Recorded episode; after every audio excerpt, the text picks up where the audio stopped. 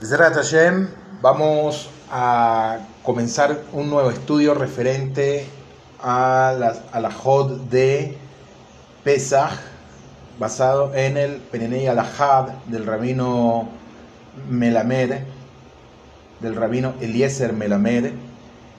Eh, y queremos dedicar este shiur por la refuah Shelema de mi querido rabino Abraham Yair Halat Ben Miriam.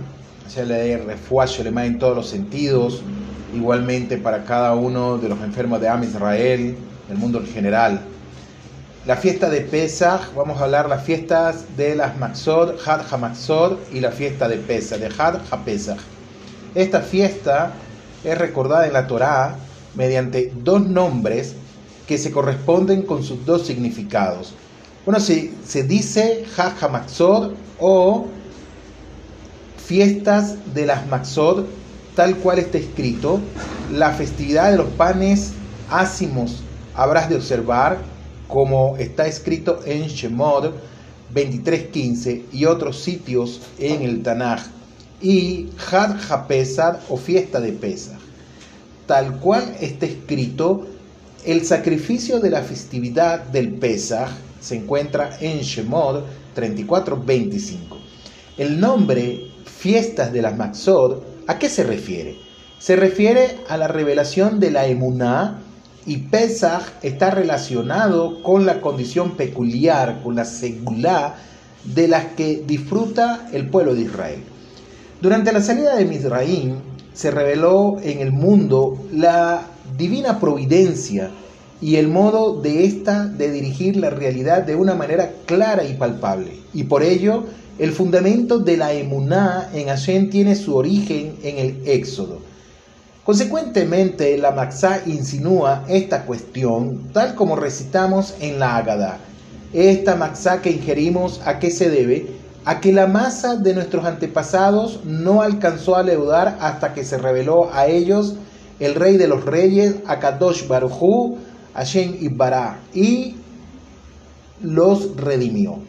Durante el Éxodo se reveló también la singularidad del pueblo de Israel, dado que en todas las plagas que azotaron a Egipto fue notoria la diferencia entre la suerte de los hijos de Israel y la de los egipcios, ya que los últimos fueron castigados y los primeros fueron salvados. Más claro aún fue cuando llega la décima plaga, la muerte del primogénito que afectó duramente a los hogares egipcios y salteó a los israelitas.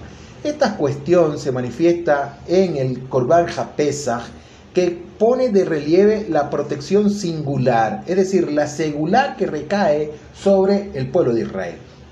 Estos dos fundamentos, la emuná y la singularidad de Kelal Israel, están íntimamente relacionados. A diferencia de las demás naciones que fueron conformadas mediante procesos humanos, Kelal Israel se estableció a partir de Yexia Misraim a modo divino, mediante señales y portentosos, a los efectos de que recibiesen las enseñanzas de Hashem, que es la Torá, en el Har.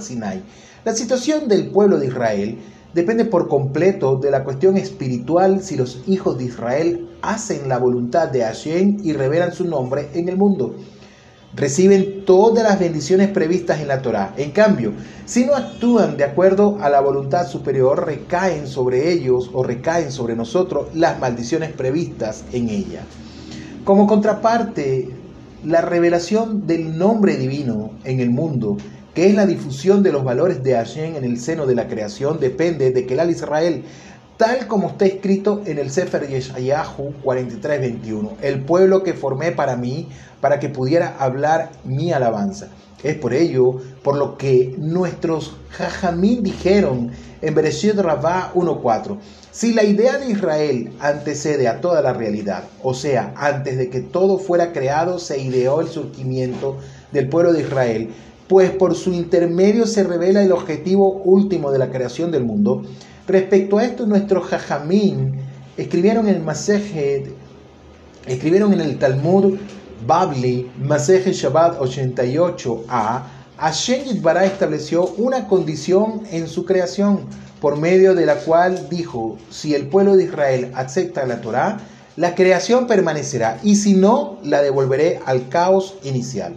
La particularidad y la protección singular de la que disfruta el pueblo de Israel se manifestaron de manera especial al ser escogido como su pueblo durante la esclavitud, a pesar de que en ese periodo éramos una nación denigrada y estábamos inmersos en los 49 pórticos de impureza en Misraim. De lo antedicho resulta que los dos nombres de esta festividad representan dos aspectos de una misma cuestión y es la revelación del nombre de Hashem en el mundo por medio del pueblo de Israel.